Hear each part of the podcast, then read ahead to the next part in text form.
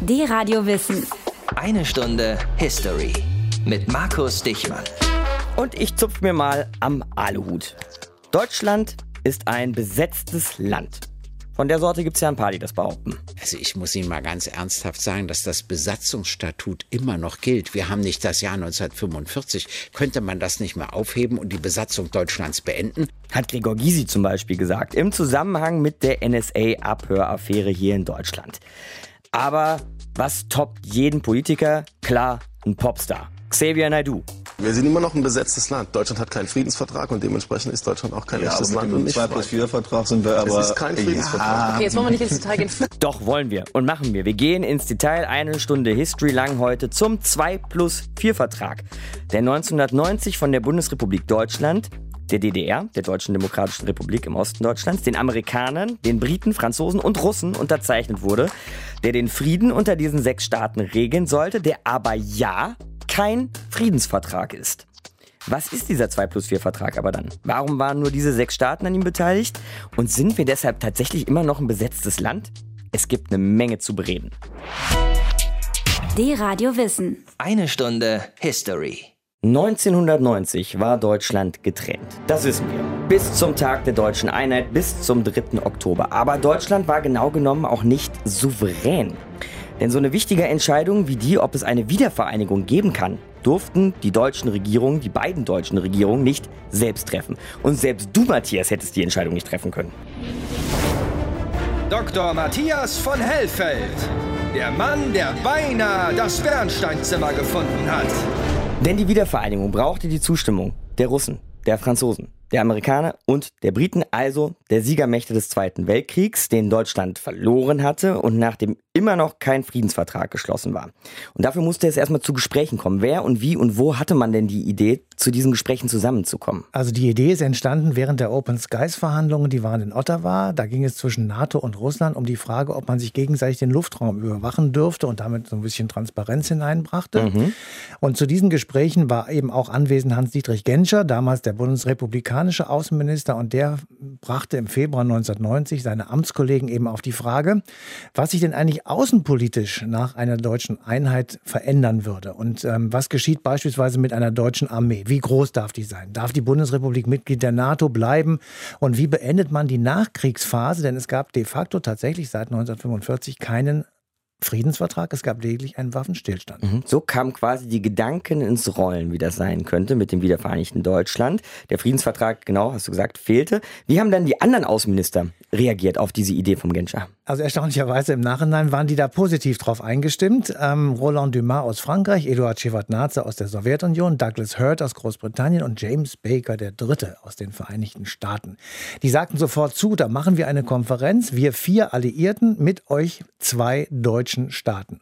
Und dann fing Hans-Dietrich Genscher an, seine Stirn zu runzeln und sagte, das können wir aber so nicht machen. Wir müssen das andersrum machen, weil wir nämlich jetzt gleichberechtigt sind. Wir machen zwei deutsche Staaten reden mit vier Alliierten. Deswegen wurde aus der 4 plus 2 Idee der Zwei Alliierten plus vier. das 2 plus 4 Gespräch, was im Sinne der Deutschen war.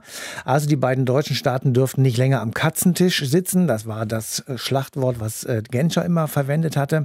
Und ähm, da so sitzen und die Ansagen der Alliierten erwarten, sondern sie sind eben gleichberechtigte Partner. Und deswegen sprechen die beiden deutschen Staaten mit den vier alliierten Siegermächten des Zweiten Weltkriegs. Und das geschah insgesamt viermal. Viermal tagten sie und wie das so abging bei den Verhandlungen, da hören wir gleich mal rein. Die Radio Wissen. Eine Stunde History. Wir haben gelernt, die zwei deutschen Staaten und die vier Siegermächte des Zweiten Weltkriegs, die mussten erstmal zusammenkommen, mussten erstmal zusammenfinden, um einen Friedensvertrag abzuschließen, der aber keiner ist, aber als solcher fungieren sollte, um die deutsche Wiedervereinigung möglich zu machen. Ein ganz schön kompliziertes Ding, dieser 2 plus 4 Vertrag, den wir uns heute in eine Stunde History angucken. Und Martin Krinner fasst uns mal zusammen, wie um dieses Dokument gestritten wurde. Wer das Original sehen will. Also das Stück Papier, auf dem im Herbst 1990 der 2 plus 4 Vertrag gedruckt wurde, der muss ins politische Archiv des Auswärtigen Amtes gehen. Dort wird das Dokument heute gehütet wie ein Schatz. Ein Angestellter holt eine graue Pappschachtel aus dem Regal, zieht sich dann weiße Handschuhe an, als würde er gleich in einer alten Pergamentrolle blättern, öffnet dann die schmale Mappe und schlägt den Vertragstext auf. In vier Sprachen, Deutsch, Französisch, Englisch und Russisch, steht dort in der Überschrift Vertrag über die abschließende Regelung in Bezug auf Deutschland. Der Ort, an dem dieses Stück Papier unterschrieben wurde, ist dagegen, naja, sagen wir mal, inzwischen etwas heruntergekommen. Im Hotel Oktober in Moskau, der ehemaligen Herberge der KPDSU, riecht es etwas muffig und der Putz kommt von den Wänden. 1990 sah es hier allerdings noch ein bisschen besser aus. Und damals wurde hier Weltgeschichte geschrieben. Um 12.44 Uhr Ortszeit Moskau war es endlich soweit. Berichtete der Reporter Hermann Finke per Telefon von der Zeremonie. Die sechs Außenminister setzten im Hotel Oktober nacheinander ihre Unterschriften unter das Dokument in Anwesenheit des sowjetischen Präsidenten Michail Gorbatschow. In den Gesprächen für den 2 plus 4 Vertrag wurden in sehr kurzer Zeit die Probleme gelöst, die die ganze Epoche der deutschen Nachkriegsgeschichte entscheidend geprägt hatten. Welche Grenzen sollte ein geeintes Deutschland haben? Welchem Bündnis sollte es angehören? Der NATO oder sollte es vielleicht neutral werden? Wird ein Friedensvertrag den Zweiten Weltkrieg offiziell beenden? Und wie soll ein Truppenabzug, speziell der der sowjetischen Armee aus Ostdeutschland, organisiert werden? Die wichtigsten Regelungen waren dabei folgende.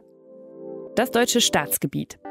Das wiedervereinigte Deutschland besteht aus der Bundesrepublik, der DDR und ganz Berlin.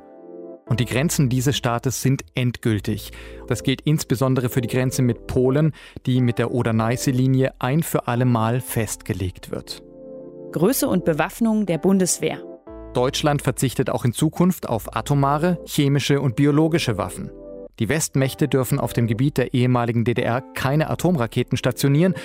Und für die 500.000 Mann der Bundeswehr verspricht der westdeutsche Außenminister Hans-Dietrich Genscher, die Regierung der Bundesrepublik Deutschland verpflichtet sich, die Streitkräfte des vereinten Deutschlands innerhalb von drei bis vier Jahren auf eine Personalstärke von 370.000 Mann für Land-, Luft- und Seestreitkräfte zu reduzieren militärische Einbindung Deutschlands. Die Alliierten geben ihre Besatzungsrechte auf und die Sowjetunion stimmt der freien Bündniswahl Deutschlands zu. Das bedeutet, Deutschland kann auch nach der Wiedervereinigung Mitglied der NATO sein. Im Gegenzug dazu erhält die Sowjetunion wirtschaftliche Hilfen und die Zusicherung, dass in Ostdeutschland keine NATO-Truppen stationiert werden dürfen. Gerade der letzte Punkt sorgte kurz vor der Unterzeichnung in Moskau noch einmal für Turbulenzen. Maggie Thatcher, die die Wiedervereinigung gerne verhindert hätte, forderte in letzter Minute, dass die NATO Manöver auf dem Gebiet der ehemaligen DDR abhalten dürfte. In Moskau kam es deswegen, wie erwartet und wie auch beabsichtigt, zu enormem Protest. Hans-Dietrich Genscher aber konnte diesen letzten Versuch, die Verhandlungen zu sabotieren, mit Hilfe der Franzosen und der Amerikaner abwenden. Und so wurde der 2 plus 4 Vertrag am 12. September 1990 unterzeichnet. Ein großer Moment, denn Deutschland hatte damit die volle innen- wie außenpolitische Souveränität zurückerlangt.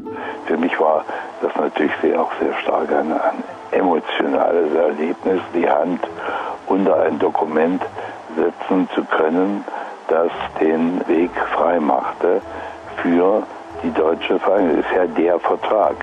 Und äh, ich muss sagen, dass ich innerlich sehr erregt war. Hans-Dietrich Genscher, dieses Jahr verstorben, ehemaliger deutscher Außenminister der Bundesrepublik Deutschland über den 2 plus 4 Vertrag. Und wir sprechen hier übrigens gleich in der Sendung noch mit dem anderen deutschen Außenminister, der bei den Verhandlungen dabei war.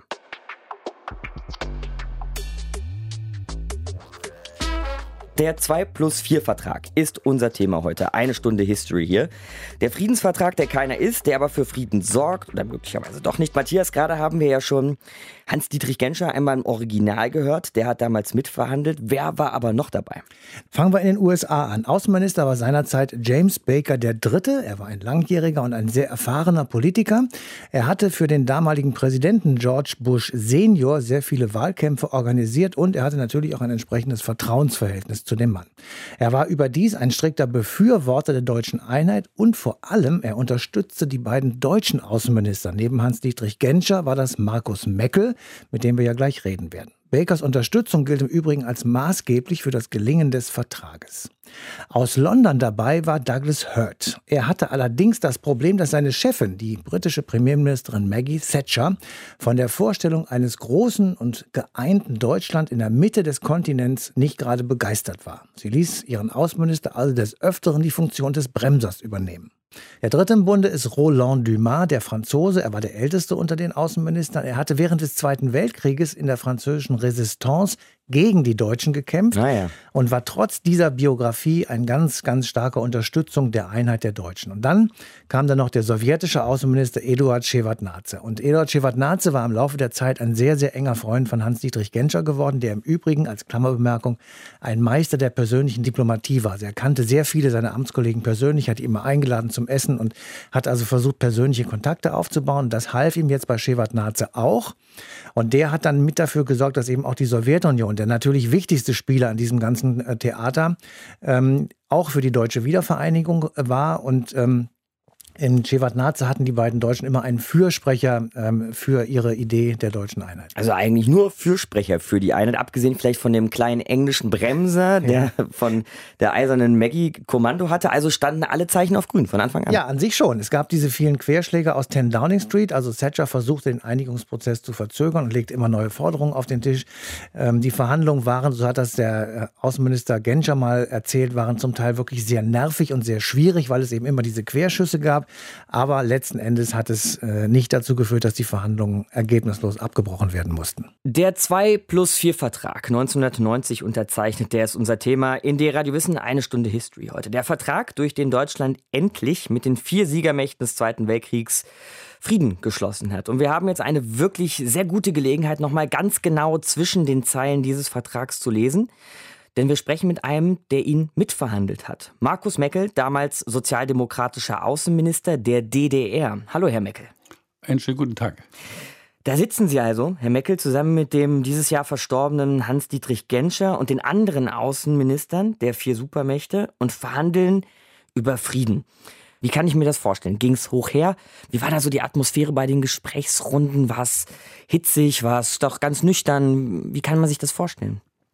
Zuallererst einmal war es geprägt von einem guten Verhältnis der Beteiligten, denn es war ja nun nicht mehr so, dass man gerade aus dem Krieg hervorgegangen wäre und jetzt Kriegsgegner gegenüber saßen, sondern hier saßen sich Personen gegenüber, zumindest was äh, die anderen anlangte, die fünf anderen, die kannten sich. Das heißt, sowohl die drei westlichen Alliierten, die Amerikaner, die Briten, die Franzosen, aber eben auch gemeinsam mit den Vertretern der Sowjetunion. Da lagen lange und vielfältige Gesprächsprozesse äh, hinter ihnen. Dann ging es um die Frage, worum geht es eigentlich? Es ging um das Wichtigste, äh, die Souveränität des geeinten Deutschland, dass die alliierten Vorbehaltsrechte zurückgenommen werden. Und hier ging es dann in der Sache darum, soll das geeinte Deutschland Mitglied der NATO werden. Ein zweiter wichtiger Punkt war die Frage der deutsch-polnischen Grenze. Äh, hier war im Grunde völlig klar, dass das geeinte Deutschland aus der alten Bundesrepublik, der DDR und Westberlin besteht, denn Westberlin und die alte Bundesrepublik wurde von Osten ja her als unterschiedliche Einheiten betrachtet. Äh, das war einer Sache klar, aber es musste völkerrechtlich geregelt werden. Und insofern war auch diese Grenzfrage Teil des 2 plus 4 Vertrages. Helmut Kohl als Kanzler damals wollte die Entscheidung über die polnische Grenze möglichst weit nach hinten schieben, rein aus wahltaktischen Gründen für die Vertriebenen, die hier gegenüber Polen versuchten, manche Ansprüche geltend zu machen. Und die wollte er für die anstehende Bundestagswahl nicht verlieren. Das musste dann aber sozusagen ja von Hans-Dietrich Genscher im Auftrag Kohls da verhandelt werden. Kamen Sie denn dann gut miteinander aus, Herr Meckel, Sie und der Herr Genscher? Einer für West, einer für Ost? Es war durchaus so, dass in dieser Frage wir uns persönlich verstanden, aber trotzdem er gezwungen war, die von mir vorgeschlagenen und dann auch stattfindenden Dreiergespräche, die beiden deutschen Staaten mit Polen wo auch Polen einen Grenzvertrag vorgelegt hatte, dem wir zustimmten, die Bundesregierung nicht. So verliefen diese Gespräche mhm. im Sande.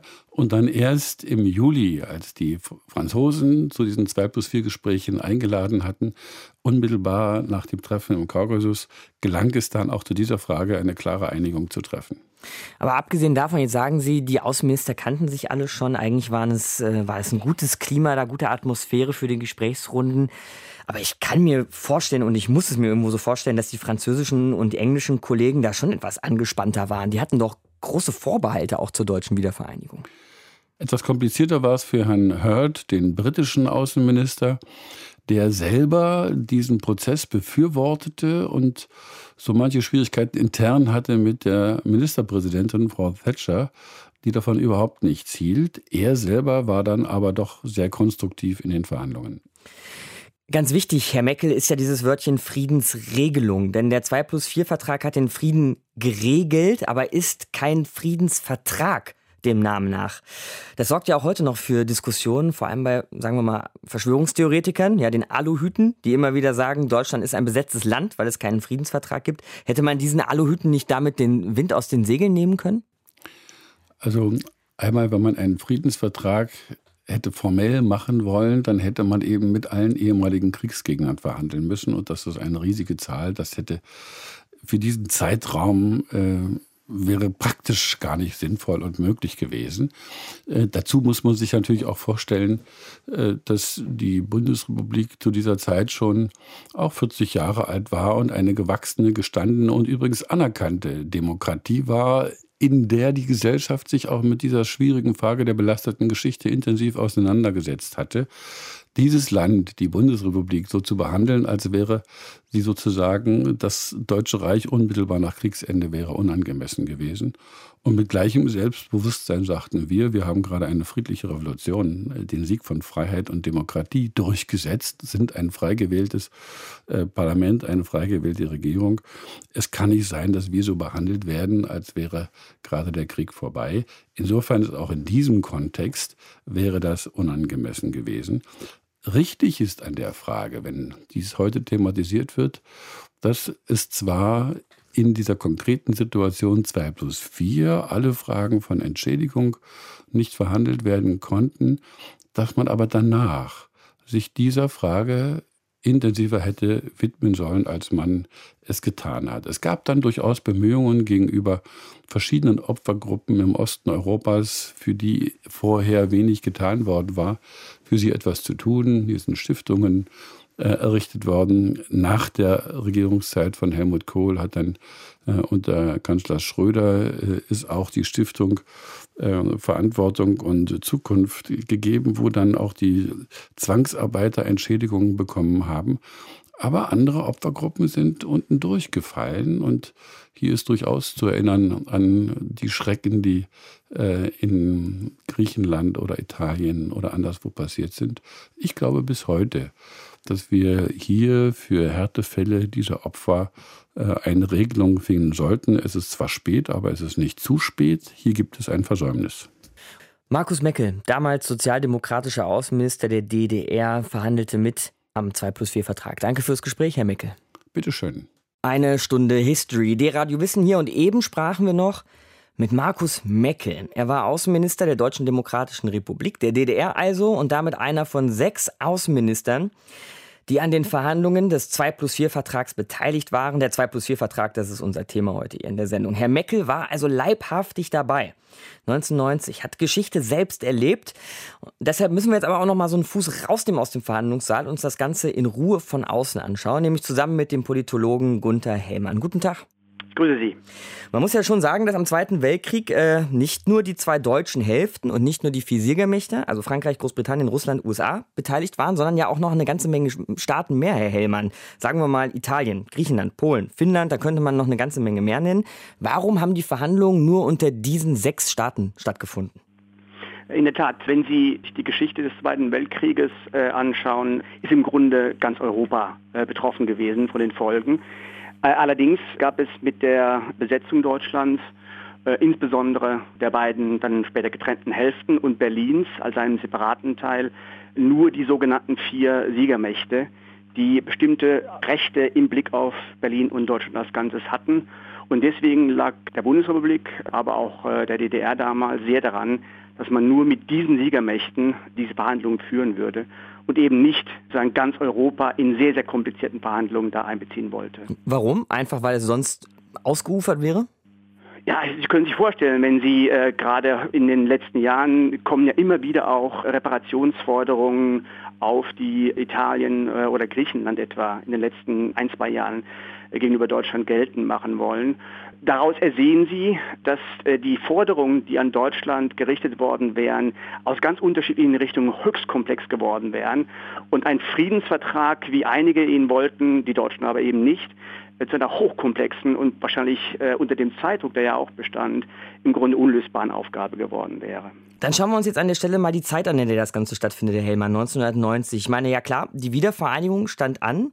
Aber warum kommt es trotzdem ausgerechnet in diesem Jahr zu den Verhandlungen? Das hätte man ja eigentlich schon früher machen können.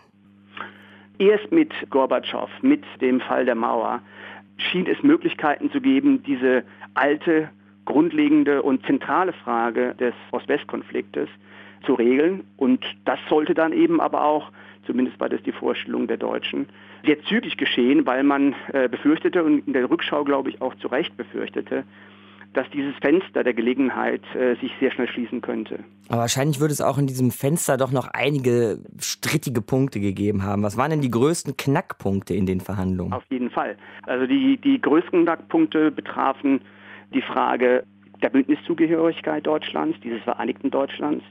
Das war in allen vorangehenden Jahrzehnten immer eine zentrale Frage, ob es sozusagen einen neutralen Status Deutschlands geben sollte. Damit hing natürlich zusammen, ob Deutschland berechtigt wäre, das Vereinigte Deutschland berechtigt wäre, Truppen äh, auf seinem Territorium zu stationieren und wenn ja, unter welchen Bedingungen. Und in gewisser Weise damit natürlich auch zusammenhängt, weil Truppenkonzentrationen im Zentrum Europas immer auch Gegenstand der Verhandlungen zwischen Warschauer Pakt und NATO waren ob man in diesem Zusammenhang auch zu umfangreicheren Lösungen kommen könnte, die dann auch tatsächlich beim Rahmen der konventionellen Rüstungskontrolle erreicht worden sind. Also im Grunde militärische Fragen. Ja, natürlich. Und, und zwar deswegen, weil äh, der Zweite Weltkrieg ist eindeutig äh, von deutschem Boden ausgegangen. Deutschland war ein Unruhestifter auf dem europäischen Kontinent über Jahrzehnte hinweg. Äh, und deswegen hatten alle Staaten nicht nur die äh, Sowjetunion, sondern auch die Westmächte ein starkes Interesse daran, dass es zu klaren Regelungen äh, über die Streitkräfte Deutschlands in der Zukunft käme. Nicht nur die Sowjetunion, sondern auch die Westmächte. Und da kommt doch der Iron Lady sogar noch eine ganz besondere Rolle zu. Margaret Thatcher, britische Premierministerin. Sie hat eher gebremst als geholfen. Oder ist das falsch formuliert von mir? Nee, nee, zumindest in der Anfangsphase war nicht nur sie, sondern auch der französische Staatspräsident Mitterrand waren in dem Sinne Bremser. Und wenn Sie sich die äh, Konstellation damals anschauen und gewisserweise ja auch in der Rückschau, was die machtpolitischen Asymmetrien innerhalb Europas angeht, dann können Sie auch leicht erklären, warum man Bedenken hatte, dass äh, mit Deutschland ein sehr viel stärkerer Akteur in der, in der Mitte Europas äh, auf die Bühne treten würde. Margaret Thatcher insbesondere aber hatte lange Zeit äh, blockiert und zwar zum einen, weil sie äh, deutlich stärkere Antipathien gegenüber den Deutschen äh, hegte. Da gibt es einige Anekdoten, die man in dem Zusammenhang erzählen könnte.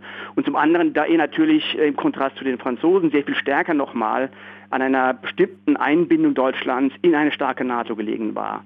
Da war das französische Interesse etwas anders gelagert. Wie war das gelagert?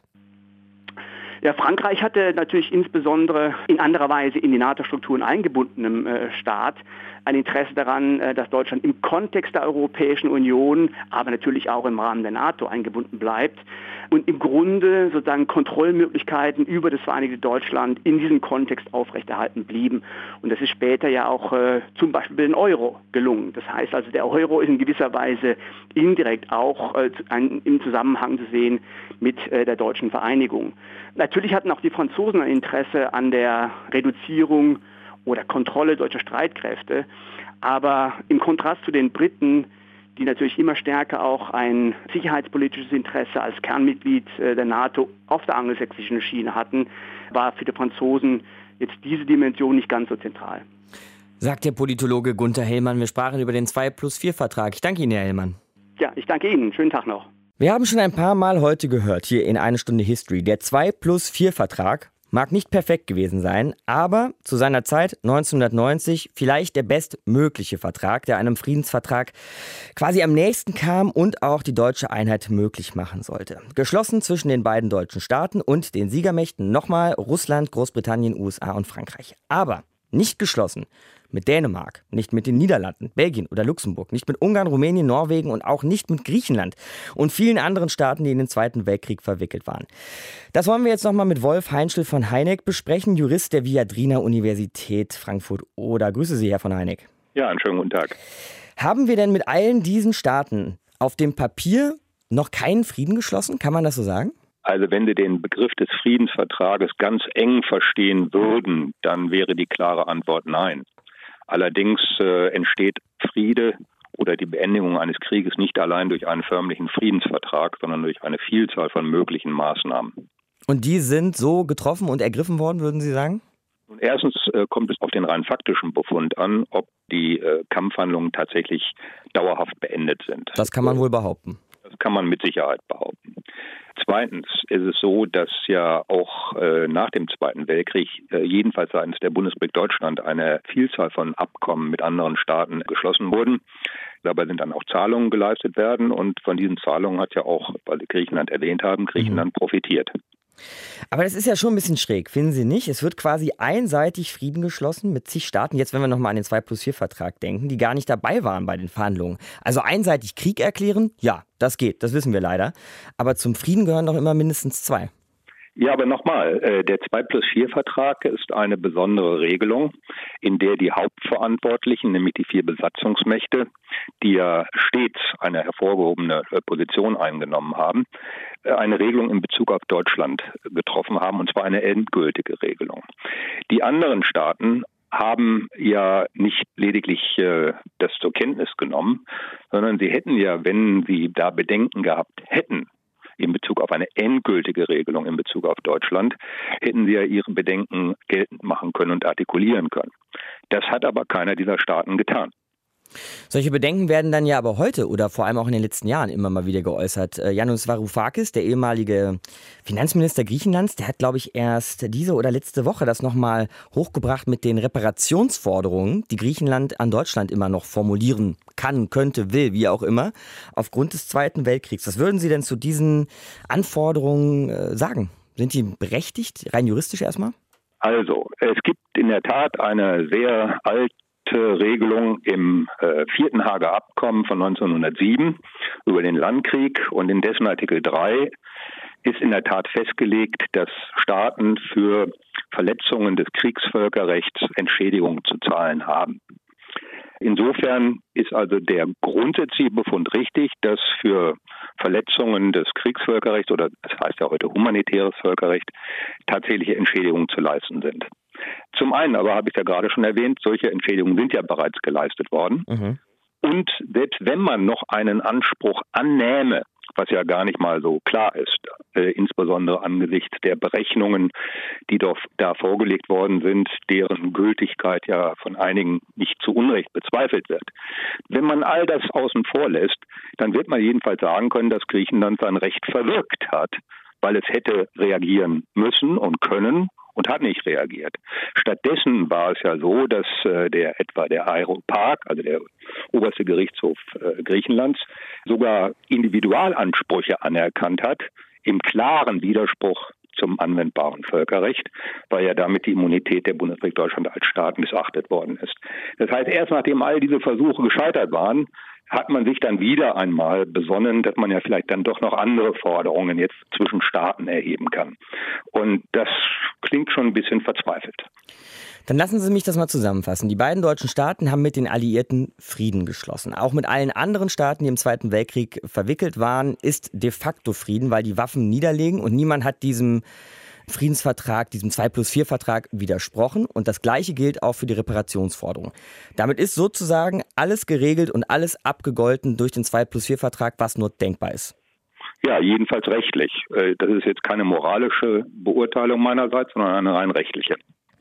Und unterm Strich würden Sie dann auch sagen, wenn wir jetzt nochmal an 1990 zurückdenken und diejenigen, die diesen 2 plus 4 Vertrag entwickelt und verhandelt haben, sauber gemacht oder hm, hat doch manche Schwächen das Ding?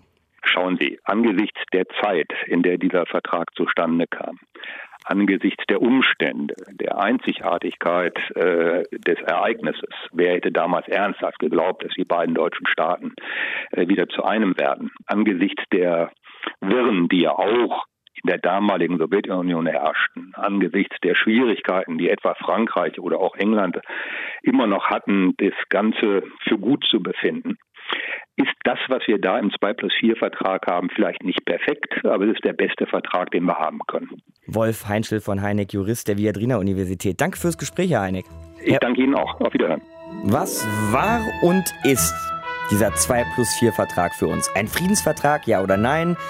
Und waren damit die Nachkriegsphase und die Besatzungszeit wirklich beendet? Diese Fragen wollten wir heute beantworten und dabei haben wir bisher eines noch Matthias außer Acht gelassen. Dr. Matthias von Hellfeld. Der Mann, der beinahe das Bernsteinzimmer gefunden hat. Nämlich, dass es kurz vor der Unterzeichnung dieses Dings fast noch alles den Bach runtergegangen wäre. Es gab heftige Probleme. Ja, ich habe ja das Glück gehabt, Hans-Dietrich Genscher mal kennenzulernen, etwas intensiver. Und der hat mir sehr viele Geschichten, sehr viele Anekdoten aus seinem langen Diplomatenleben erzählt. Und eine ist die sogenannte Bademanteldiplomatie. und die fand statt am Abend, bevor am 12. September in Moskau dieser Vertrag unterzeichnet wurde. Da gab es also nochmal Querschüsse aus Downing Street, weil Maggie Thatcher nun auf einmal sagte, auch auf dem Gebiet der ehemaligen DDR müsste die NATO Soldaten stationieren und Manöver Hoppala. abhalten dürfen. Und das hatte nun äh, Shevardnadze und Gorbatschow und das beide sofort abgelehnt, also das geht überhaupt nicht. Und Gorbatschow ließ dann also wissen, ähm, dass die Vertragsunterzeichnung für den nächsten Tag storniert sei und dass man diesen Vertrag so nicht unterschreiben könne. Daraufhin hat also Genscher seine Mitarbeiter geschnappt, zwei, drei, ist in einem Taxi in wirklich wilder Hast durch äh, Moskau gefahren zum Hotel, wo James Baker übernachtete. Und die Bodyguards von James Baker haben dann erzählt, also der Chef liegt im Bett und hat eine Schlaftablette genommen. Und Hoppala. den kriegen sie da jetzt nicht wieder raus aus dem Koma. Und ähm, da sagt er, das ist mir völlig wurscht, der steht jetzt auf und ich rede mit dem. Dann ging er also zur Suite von Baker, der machte auf im Bademantel des Hotels und dann saßen die beiden Herren auf der Bettkante von James Baker und haben also ausbaldowert, wie sie das am nächsten Tag dann tatsächlich wieder ausbügeln und Maggie Thatcher beruhigen, sodass also dieser Vertrag dann eben doch unterschrieben werden konnte und das Ganze läuft unter dem Stichwort Bademanteldiplomatie. Bettkantendiplomatie Oder so. auch schön. Also jetzt haben wir 2016, Matthias, 1990 ist der 2 plus 4 Vertrag unterzeichnet worden. Wie bewerten wir ihn heute? Naja, also die Deutschen haben bekommen, was sie wollten, nämlich die Einheit und praktisch einen Friedensvertrag. Auch wenn das Wort in dem 2 plus 4 Vertrag nicht auftaucht. Die Alliierten waren auf ihrer Seite zufrieden. Sie hatten den Prozess nicht mehr aufhalten können. Es hat keine militärische Gewalt gegeben. Das wollte natürlich auch niemand.